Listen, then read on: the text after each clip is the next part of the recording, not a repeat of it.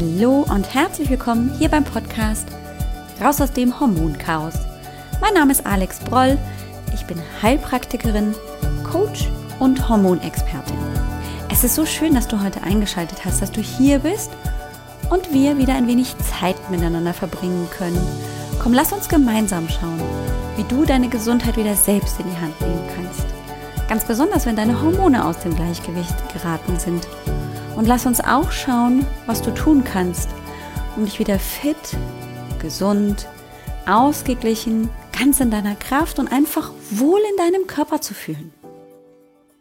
Hallo, es ist so schön, dass du hier bist. Herzlich willkommen, egal ob als alte Häsin, alte Hase mit schon viel Erfahrung und naja, einigen Episoden auf dem Buckel oder ganz neu hier im Podcast. Herzlich willkommen. Es freut mich wirklich riesig, dass du wieder hier bist, dass du neu hier bist. Vielleicht nur als kurze Anmerkung für alle Neuhörerinnen und Hörer. Hm, ich bin mir nicht ganz sicher, ob die heutige Folge so ein perfekter und guter Einstieg für dich ist, denn heute habe ich, glaube ich, eine etwas nachdenkliche und auch ein Stück weit vielleicht sehr persönliche Folge mit dir zusammen vorbereitet, beziehungsweise so vorbereitet, dass ich sie dir heute vorstellen möchte. Und sie ist deswegen nachdenklich, weil ich mich heute mit dem Thema, das wir schon seit zwei Folgen beschäftige, ein wenig kritisch auseinandersetze und nicht glaube, dass ich die eine Lösung und die Antwort habe, sondern dass ich nur versuche, das mal so aufs Tablett zu bringen und eine Übersicht für mich zu gewinnen, die dich vielleicht anspricht oder nicht, aber das kann manchmal schon einfach viel auf einmal sein. Von daher, wenn du Lust hast und vor allem, wenn es dich interessiert, welche Hormone und Hormonchaosse, ich weiß, das ist kein Wort, aber wenn dich das gerade jetzt zum Einstieg interessiert, dann guck doch ganz besonders mal in die ersten Folgen rein. Da spreche ich ganz explizit über die Nebennierenerschöpfung, über die Östrogendominanz, über die Schilddrüsenhormone, über den Progesteronmangel und, und, und. Da kriegst du also wirklich viel Input, wenn es um wirklich einzelne Hormone geht und du kannst vielleicht dadurch schon ein Stück weit rausfinden, ist das das Hormonproblem oder jenes Hormonproblem. Das hilft oft ein bisschen, um die Symptomatik und das Beschwerdebild, mit dem man sich rumschlagen muss, ein bisschen besser in den Griff zu bekommen, um es besser einordnen zu können. Also, an dieser Stelle, geh ruhig nochmal ein Stückchen zurück und guck dich um bei den anderen Folgen. Denn heute, wie gesagt, habe ich ein wenig nachdenkliches und vielleicht auch ein bisschen kritisches Material für dich. Und ich möchte, ich wollte gerade sagen, ich muss, aber müssen tue ich gar nichts, aber ich möchte dir gerne erzählen, dass ich kurz vor dem Aufnehmen dieser Folge fast so weit war, diese Folge gar nicht aufzunehmen. Vielleicht ist es dir schon aufgefallen, aber ich bereite mich tatsächlich immer wirklich auch oft sehr intensiv auf jede einzelne Podcast-Folge vor, weil eben gerade diese Ganzheitlichkeit, gerade die Komplexität, wenn es um Hormone geht, nicht immer ganz so einfach verständlich ist. Puh, da kann einem schon manchmal echt hier das Wasser bis zum Hals stehen und man fängt schon ordentlich an, ähm, sich zu fragen, wie, was, wo und wer beeinflusst jetzt wen und was und überhaupt. Also das kann manchmal schon ganz schön viel werden. Und das geht sicherlich dir so und mir geht das auch so. Und ich habe ja in der letzten Folge, als ich so generell über die Depression gesprochen habe, was mir sehr am Herzen liegt, dieses Thema wirklich mal aufzunehmen, so generell darüber gesprochen, was so grundsätzliche medizinische Meinung dazu ist, was es eben bedeutet, welche Ursachen es hat, wie man das grundsätzlich behandeln kann. Und ich sage überhaupt gar nicht, dass das falsch ist, denn ich habe überhaupt gar nicht das Recht als Heilpraktikerin, als Podcasterin, die wirklich in diesem Thema nicht so tief drin ist wie ein Psychiater, ein Neurologe oder oder oder zu sagen, was die machen ist falsch. Nein. Und ich will mir auch überhaupt gar nicht herausnehmen zu sagen, dass es eine viel einfachere Lösung gibt. Denn Vielleicht kommst du mit mir zusammen heute im Verlauf der Folge zu dem Schluss, dass es vielleicht vermeintlich so offensichtlich etwas geben hätte, womit man vielleicht auch die Depression in den Griff bekommt. Und ich war deswegen so hin und her gerissen, weil diese eine Sache, von der ich gleich erzählen werde, die ich dir vorstellen möchte, die klingt so easy und ich glaube, das ist sie nämlich gar nicht. Es ist ein sehr, sehr, sehr komplexes Thema und deswegen macht es das Ganze so viel schwieriger, dass es eben nicht so eine einfache Lösung für unsere Probleme gibt, vor allem eben zum Beispiel auch für die Depression. In der letzten Folge habe ich dir auch erzählt, dass ich das Buch empfehle, Die Wahrheit der weiblichen Depression. Ich habe es in den Show Notes auch in der letzten Folge verlinkt und heute ähm, wirst du es auch in den Show Notes finden. Merk dir einfach mal den, den Link dazu. Es ist www.alexbroll.com-depression 2 weil es praktisch die zweite Folge ist zur Depression. Und ähm, ich finde, man kann sich den Namen ganz gut merken und dann macht man nur eine zwei dran und dann ist man auch schon da, wo man hin soll, nämlich in den Show Notes und in den äh, ganzen Dingen, die noch zu dieser Folge gehören. Also, da hatte ich dann schon ähm, erzählt, dass ich mich darauf beziehen möchte in der heutigen Folge und das will ich auch tun. Und ich habe heute in der Vorbereitung zu dieser Podcast-Folge also gefünf, gefühlt fünf Blätter angefangen, um die Informationen, die in diesem Buch stehen, irgendwie zu komprimieren, zusammenzuziehen. Und das ist wirklich, das geht nicht. Also das ging nicht. Und ich habe wirklich versucht, ähm, auch zum Beispiel die ganzen Impulse und Informationen, die ich noch von meinem Seminar am Wochenende auch bekommen habe, da auch so mit reinzukriegen. Und ich habe schon gemerkt, ach mein Gott, da könnten wir ja zwei Stunden sprechen. Also so einfach ist das eben nicht.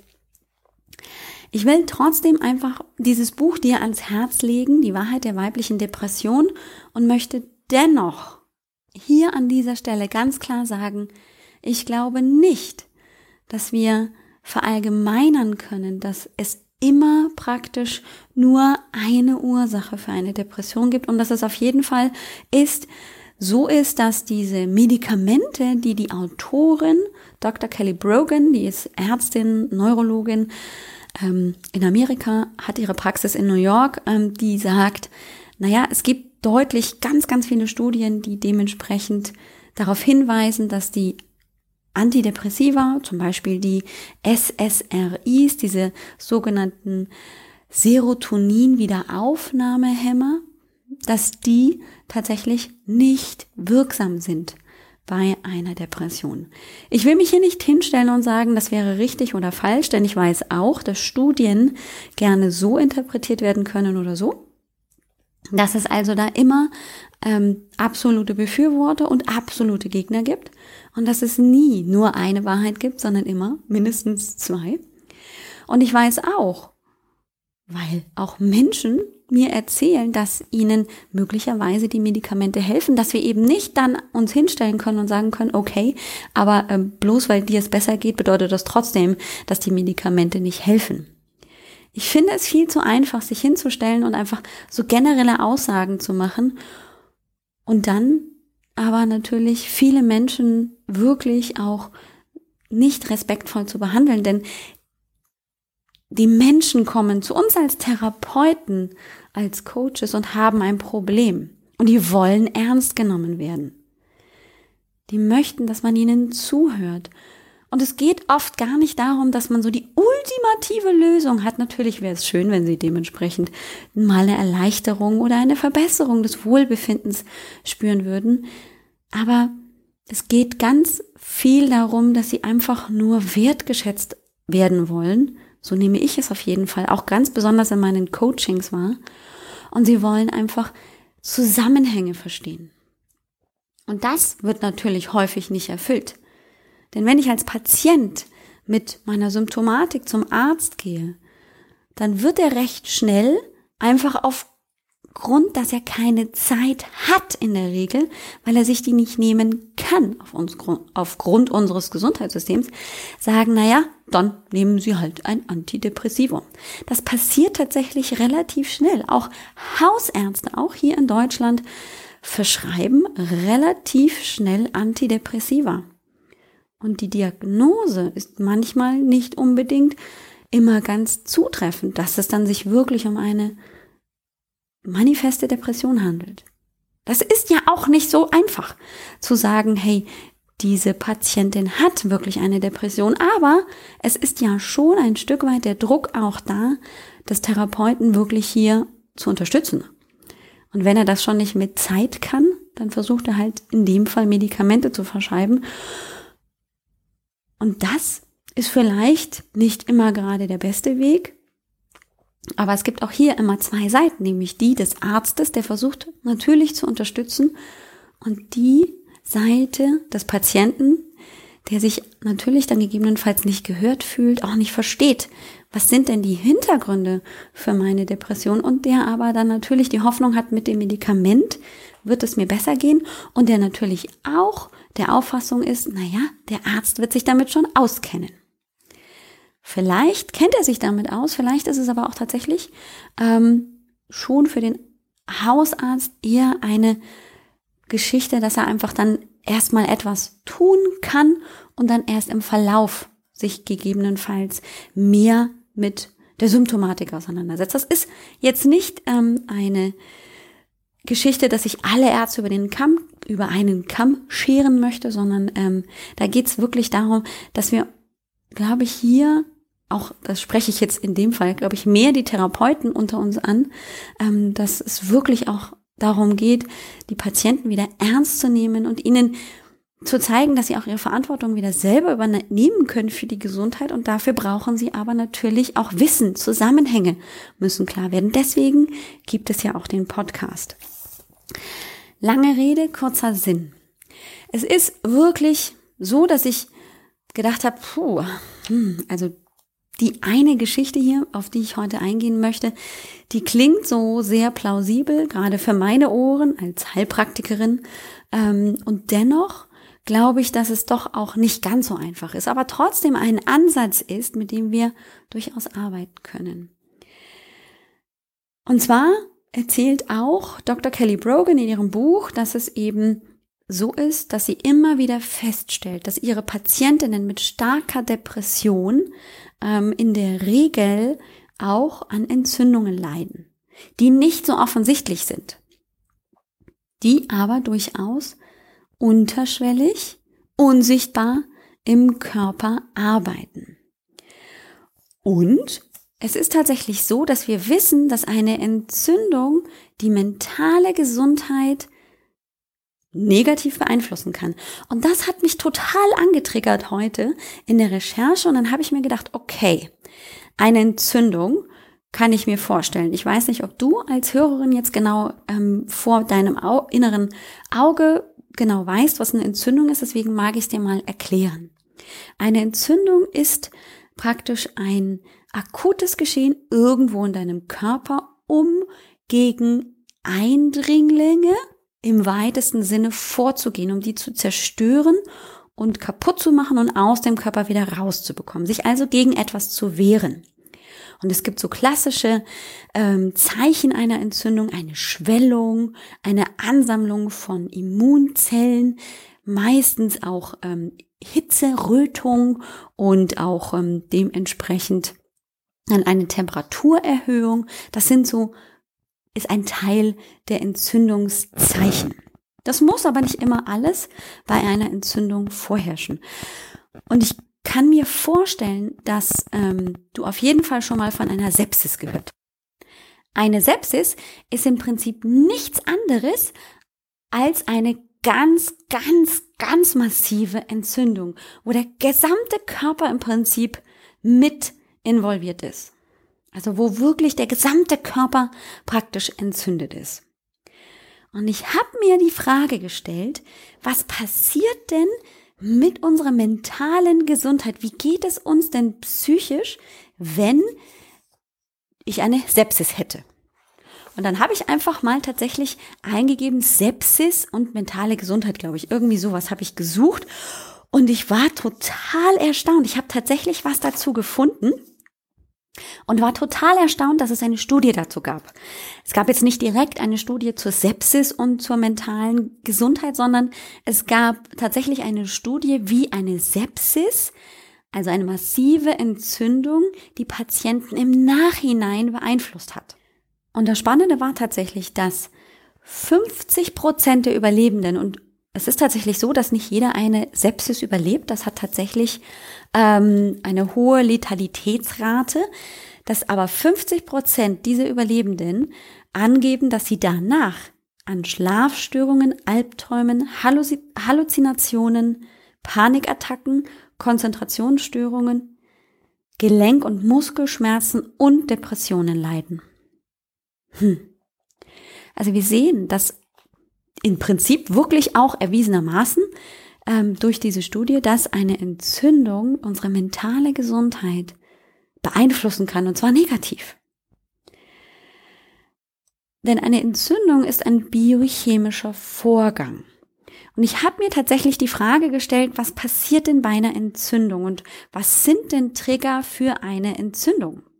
Also total nachvollziehbar wissen wir alle, dass eine Entzündung dann entsteht, wenn wir eine Wunde haben. Da kommen Bakterien rein, die sollen da nicht hin und die ähm, sorgen dann eben für eine Entzündung, also für ein Anschwellen des Gewebes. Es tut weh, es nässt, sorgt also dafür, dass das Gewebe sich entzündet, damit sich daraus dann eben wieder ein gesundes Gewebe generieren kann. Okay. Das ist ziemlich nachvollziehbar. Aber das ist ja nicht immer der Fall. Ich kann ja nirgendwo gegebenenfalls an meinem Körper eine Entzündung feststellen und habe aber vielleicht trotzdem eine Entzündung in meinem Körper. Und da schließen sich jetzt so langsam vielleicht so ein paar Verbindungen. Da kriegen wir jetzt so einen roten Faden an die Hand. Denn unsere Ernährung zum Beispiel kann durchaus entzündungsfördernd wirken. Denn es ist tatsächlich so, dass zum Beispiel viele Menschen auf solche Inhaltsstoffe wie Gluten oder Milch nicht optimal reagieren, wo der Darm dann eine Entzündungsreaktion praktisch zeigt und wir davon gar nichts mitkriegen. Das ist ja das Spannende, dass es eben in unserem Körper auch Orte gibt, wo eine Entzündung leise, still und heimlich ablaufen kann. Und wir haben keine Ahnung, dass sie da ist. Und trotzdem kann das mit eben ein Grund sein, warum wir uns nicht wohlfühlen. Und das ist auch das, was im Prinzip die Autorin des Buches Die Wahrheit der weiblichen Depression auch benennt, dass eben die Ursachenforschung oft nur psychisch bedingt ist. Da wird dann geguckt, naja, gibt es ein großes Trauma oder ist da irgendwas anderes groß passiert? Und dann wird eben ein Antidepressivum verschrieben, das aber die anderen Bereiche des Körpers, also dass der ganzheitliche Überblick zu kurz kommt. Dass nicht geguckt wird, hat die Frau möglicherweise Nahrungsmittelunverträglichkeiten. Ernährt sich diejenige möglicherweise einfach nicht ausgewogen genug oder gibt es einfach Nährstoffmangel? Spielt der Blutzucker verrückt oder ist möglicherweise die Schilddrüse mit betroffen? Denn wir wissen ja, dass viele Schilddrüsenpatientinnen, also Patientinnen mit einer Schilddrüsenunterfunktion, gerne eben eine depressive Episode haben und dass viele dieser Frauen Antidepressiva bekommen, aber nichts, um ihre Schilddrüse zu regulieren. Hm. So, also Trigger gibt es genug, die eine Entzündung im Körper verursachen können. Und wenn wir weiter gucken, dann haben wir gegebenenfalls Zähne, Wurzeln, die sich entzünden, die da so leise vor sich hinschwelen und dementsprechend Störfaktoren werden können. Frauen haben gerne mal eine tatsächlich chronische Nasennebenhöhlenentzündung. Aha. Menschen können Entzündungen im Darmtrakt haben. Die klassische Colitis ulcerosa, Morbus Crohn, Gastritis, Pankreatitis, eine Sinusitis, eine chronische Nebenhöhlenentzündung, alles, was mit Itis endet, ist im Prinzip entzündlich und führt zu biochemischen Veränderungen, die möglicherweise unseren Körper negativ beeinflussen können. Und wir wissen noch gar nicht genau, wo da die Verbindung vielleicht doch zu unserer mentalen Gesundheit ist. Und eine dieser ganz spannenden Informationen auch aus meinem letzten Seminar jetzt am Wochenende war, dass ähm, es tatsächlich ja so ist, dass unser, unser Darm 90 Prozent seiner Reize, die er wahrnimmt, an das Gehirn weitergibt. Dass aber nur 10 Prozent der Reize, die das Gehirn wahrnimmt oder auch weitergeleitet haben möchte, an den Darm weitergeleitet werden. Das heißt, der Input aus dem Darm Richtung Gehirn ist deutlich höher als der Output aus dem Gehirn in Richtung Darm.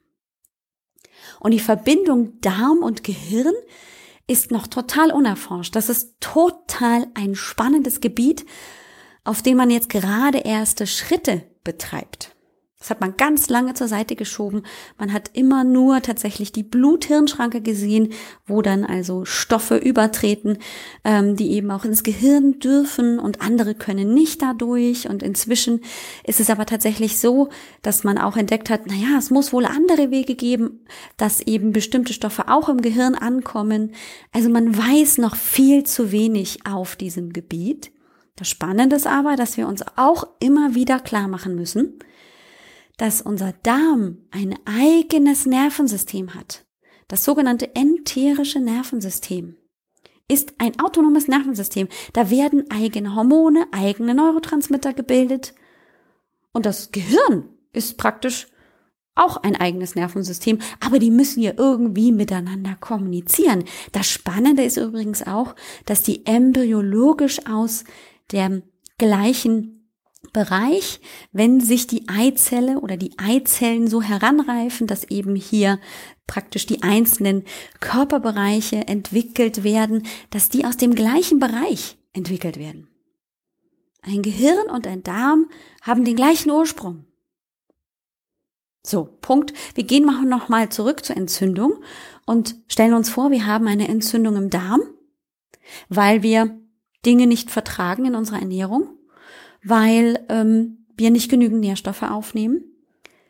Und das, was aber im Prinzip dann passiert, ist praktisch noch ein Schritt zurück, dass wir Stress ausüben auf unseren Körper.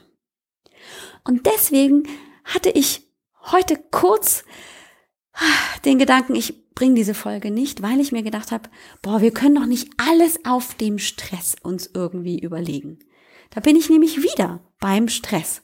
Und ich weiß, ich gehe hier wirklich viel auf dieses Thema ein. Und ich höre um mich herum, dass ganz viele Menschen vom Stress sprechen. Und ich tue mich tatsächlich schwer, einer Patientin, die eine schwere Depression hat, zu sagen, naja, du hast halt Stress, sieh zu, dass du den Stress loswirst und dann wird die Depression schon verschwinden. Ich denke ganz ehrlich, dass das auch nicht die Lösung ist weil wir den Stress noch nicht verstanden haben. Wir haben noch nicht die Komplexität dieser Reaktion in unserem Körper verstanden. Und deswegen klingt es jetzt erstmal relativ einfach. Stress, gut, dann mache ich was gegen meinen Stress und dann ist alles schick. Ich habe aber möglicherweise gar nicht verstanden, was alles in meinem Körper Stress macht. Denn Entzündung ist eins. Ja, eine Entzündung wird also verursacht durch meine möglicherweise schlechte Ernährung, durch Rauchen, durch eben dementsprechend auch Medikamente. Ganz, ganz interessantes Thema übrigens. Dass einfach auch zum Beispiel die Einnahme von Antidepressiva oder von Ibuprofen, einem sehr gängigen Schmerzmittel, oder aber auch die klassischen Säureblocker für den Magen, die Protonenpumpenhämmer, durchaus Stress verursachen im Körper, weil sie das physiologische Gleichgewicht durcheinander bringen. Und wir müssen uns immer vorstellen, unser Körper ist nicht eine Maschine, wo man Knopf drückt, X, Y, Z und dann kann ich diese oder jene Reaktion erwarten, sondern das ist ein ganz feines Gleichgewicht. Und eine Sache bringt dieses Gleichgewicht im Ganzen durcheinander. Da passiert dann nicht nur der eine Stoff, der aus der Bahn fällt, sondern dann sind es plötzlich fünf weitere. Und das System ist komplett in Schieflage. Und eigentlich war es nur ein kleiner Stresspunkt. Hm. Es ist also gar nicht so einfach und deswegen wollte ich trotzdem diese Folge natürlich rausbringen, weil ich so spannend finde, eben mit dir auch gemeinsam zusammen als Hörerin da mal hineinzuschauen und dir ganz ehrlich zu sagen, es gibt nicht die eine Lösung gegen Stress. Es gibt nicht die 0815 Lösung. Denn wenn wir uns mal angucken, was alles Stress verursacht, was alles Stressoren für unseren Körper sind, dann können wir mal anfangen bei den klassischen ähm, metabolischen Stressoren, also das, was unseren Körper wirklich von außen stört, wenn ich das aufnehme. Das sind eben, wie gesagt, Medikamente. Das ist unsere Nahrung. Rauchen, solche Sachen. Dann gibt es aber ja auch den sensorischen Stress. Das sind so Dinge wie Lärm, Elektrosmog, Reizüberflutung. Bäm, bäm, bäm, an allen fünf Ecken und Enden klingelt's, piept's. Das ist auch sensorischer Stress. Meine Augen, meine Nase, meine Ohren nehmen Reize auf und die verarbeitet mein Körper, gegebenenfalls in biochemischen Reaktionen. Und die sind nicht immer optimal. Die sind dann tatsächlich Stress. Denn die Stressreaktion ist ja dann immer gleich. Das ist eine biochemische und glaub mir, liebe Hörerin, sehr komplexe Reaktion. Die werden wir uns auch mal angucken. Ich versuche das dann so möglichst einfach wie möglich zu erklären. Ähm, jetzt wollen wir das uns nur erstmal so angucken. Also behalte im Kopf, es ist komplex. Dann haben wir natürlich auch den psychischen Stress, der eine große Rolle spielt. Ja, und ich glaube, da können wir schon davon ausgehen, dass das deutlich zugenommen hat. Da ist natürlich die Frage, Zeit ist immer ein Problem. Viele Menschen sagen, ich habe nie genug Zeit. Die fühlen sich chronisch gestresst, weil sie immer unter Zeitdruck stehen. Berufliche Probleme. Der Chef ist doof, die Kollegen sind irgendwie schwierig, die Fahrzeit zum Job ist schwierig. Oder es ist tatsächlich eine Überforderung, eine klassische Überforderung im Job. Und es kann aber auch eine klassische Unterforderung sein, ja? Ein Bore-out. Sowas gibt's auch. Chronisches Gelangweiltsein macht genauso viel Stress wie chronisches Überarbeitetsein. Mobbing. Ganz, ganz, ganz, ganz großes Thema. Schon für die jungen Kinder, für die kleinen Kinder in der Schule. Die laufen auch schon chronisch gestresst durchs Leben. Trauer, Trauma sind natürlich große Stressoren. Und da siehst du, wenn wir uns viele von diesen sage ich mal, psychischen Stressoren anschauen, die finden sich auch bei der Depression als Ursache wieder. Trauer, Trauma können zu einer Depression führen. Ein Burnout kann auch zu einer Depression führen. Das heißt, da sind schon wirklich, wirklich Verbindungen zu finden, dass eben dieser Stress Folgen auf meine mentale Gesundheit hat und auch in dem Fall eben zum Symptom Depression führt. Aber die Depression als Krankheit, das sagt auch Dr. Kelly Brogan, ähm, ist vielleicht in Frage zu stellen, dass es keine Krankheit per se ist, sondern dass es einfach die Folge ist, dass es ein Symptom ist und das natürlich dann mit einer Symptombehandlung wir nicht an die Ursache rankommen. Und ich finde den Ansatz ganz, ganz, ganz, ganz wichtig. Die physischen Stressoren habe ich noch vergessen. Dinge wie wirklich Hochleistungssport oder auch regelmäßig sehr intensiv Sport zu treiben, können auch Stressoren auf den Körper sein, auch Unfall. Also ein schwerer Unfall oder einfach auch länger, längerwierige Dinge können durchaus sehr stressig in Anführungszeichen für den Körper sein. Ja, was ist da jetzt die Lösung zu? Reduziere den Stress, wenn das so einfach wäre. Genau aus dem Grund gibt es nicht die 0815-Lösung, sondern es gibt wirklich an dieser Stelle ähm, einige Dinge, die man grundsätzlich in Betracht ziehen sollte. Und ähm, ja, es gilt, würde ich einfach mal sagen, und hier kommt der kritische Teil mit auch rein in diese Podcast-Folge. Es gilt vielleicht, sich auch zu verabschieden von dem Wunsch, ich nehme einfach nur eine Pille und dann ist alles schick und schön und alles wird gut, sondern es geht vielleicht viel mehr darum, etwas am eigenen Lebensstil langfristig zu verändern. Bei meiner Fortbildung am Wochenende gab es eine sehr schöne Comiczeichnung, die du bestimmt schon mal gesehen hast. Ich erkläre sie dir kurz und ähm, dann fällt sie dir bestimmt wieder ein. Es ist also ein Bild von zwei Schaltern. Ähm, an diesen Schaltern sitzen zwei Menschen, die da wohl arbeiten, die also den Schalter irgendwie bedienen. Und über dem einen Schalter steht Pille OP und über dem anderen Schalter steht Lebensstil. Und ja, man kann sich an diesen Schalter anstellen und rate mal, wo die Schlange viel, viel länger ist, beziehungsweise wo nur die Menschen stehen. Ja, am Schalter für die Pillen und die OPs. Wer macht schon gerne was an seinem Lebensstil? Es geht nicht.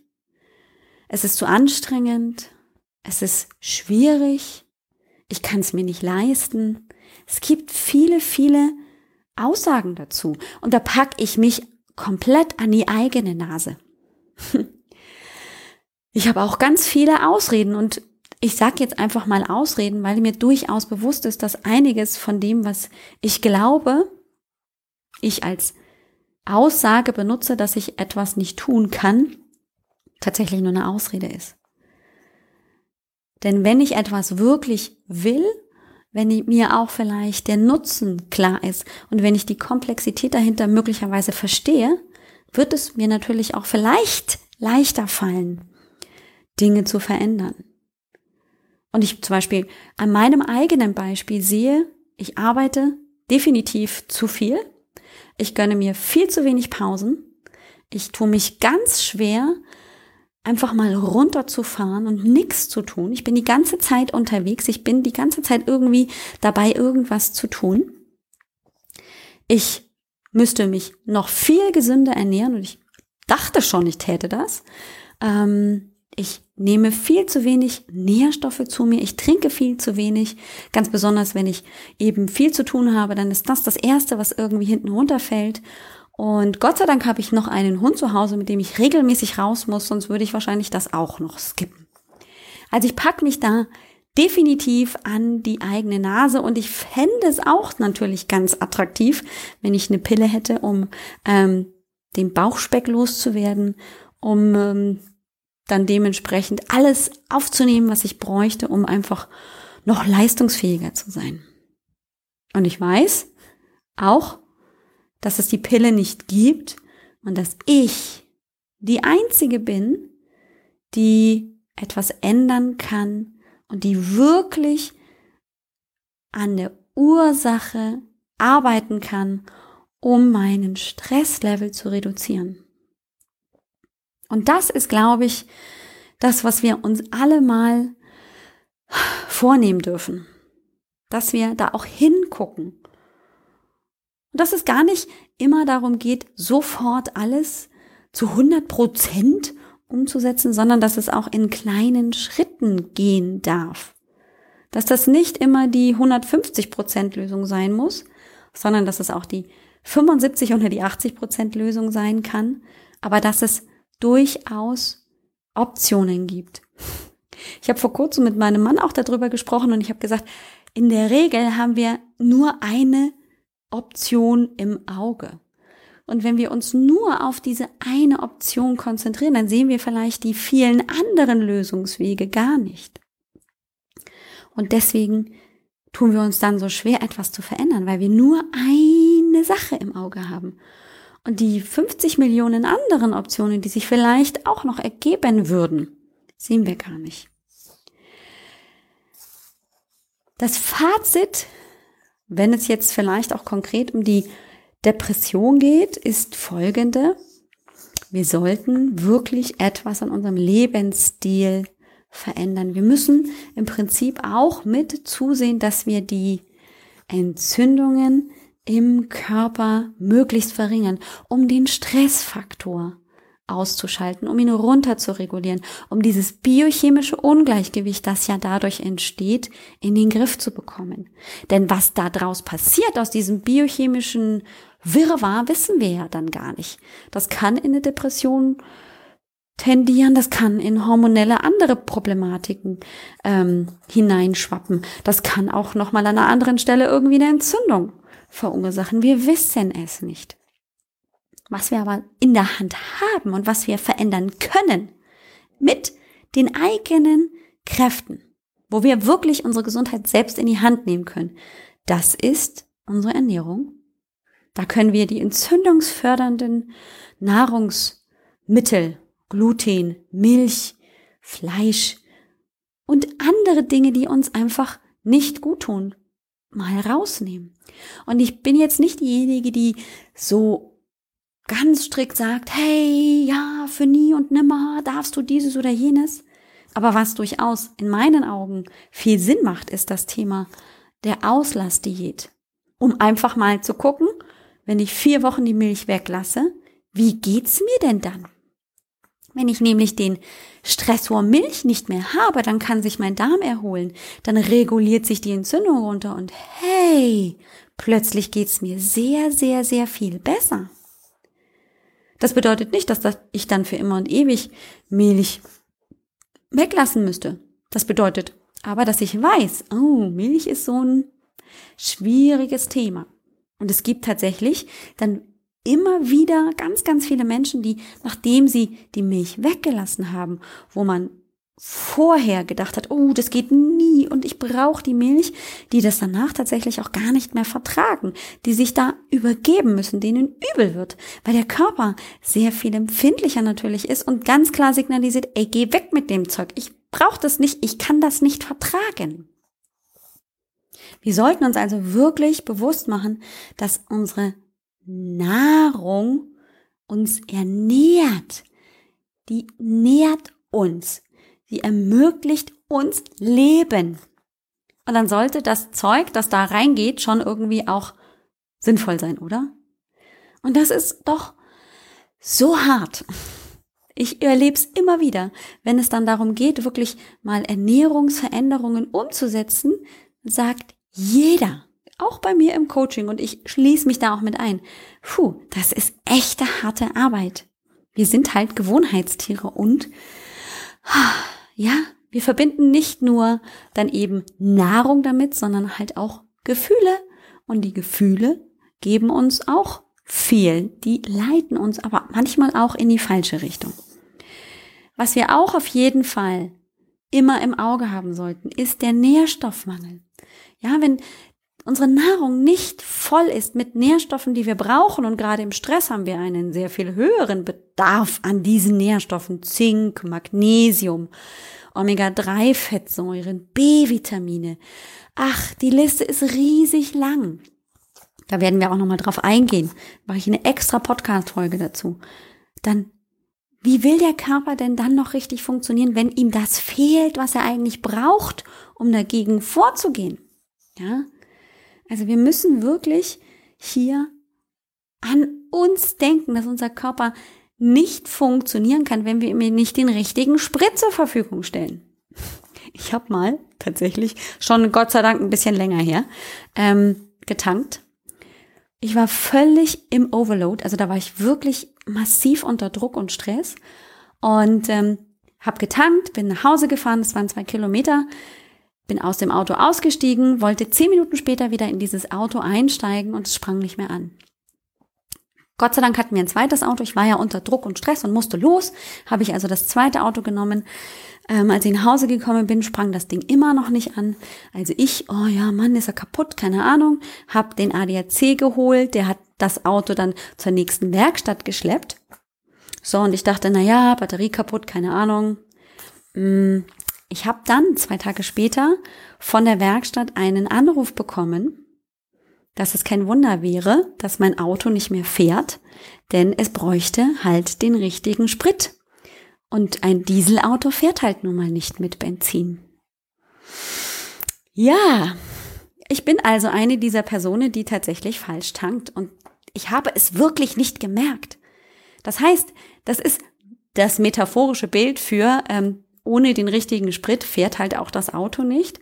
Und zum anderen ist es auch natürlich das Bild, dass ich, wenn ich total unter Stress stehe, mich auch gar nicht mehr konzentrieren kann. Dann habe ich es gegebenenfalls gar nicht mehr klar, dass mein Auto ja gar kein Benzin braucht. Tja, ist übrigens gut ausgegangen, das Auto fährt immer noch, aber ähm, das kriege ich wahrscheinlich noch auf meiner Beerdigung zu hören von meinem Mann. das lag mir heute sehr am Herzen, hier ein bisschen aufzuklären und pff, mir ist selber ganz heiß. Also vielleicht, wenn du jetzt dir diese Folge heute angehört hast, denkst du dir, puh, heute ist sie aber schon ordentlich ähm, in alle Richtungen gegangen. Also gefühlt ist das auch so. Ich habe mich echt schwer getan, den roten Faden am Anfang so für diese, dieses Thema zu finden. Ich hoffe, es ist mir gut gelungen. Ähm, und ich hoffe, dass ich hier, also gerade die Frauen mit der Depression hier nicht irgendwie ähm, angegriffen habe mit dem, was ich gesagt habe. Ich sehe es tatsächlich nicht so einfach, dass es eben wirklich nur diese eine Problematik der Entzündung ist, des Stresses und wenn sie sich darum kümmert, ist alles schick. Ich glaube, das ist sehr viel komplexer und wir haben noch sehr viel mehr zu lernen. Und ich denke, der ganzheitliche Blick auf die Depression schafft viel Erleichterung und Unterstützung.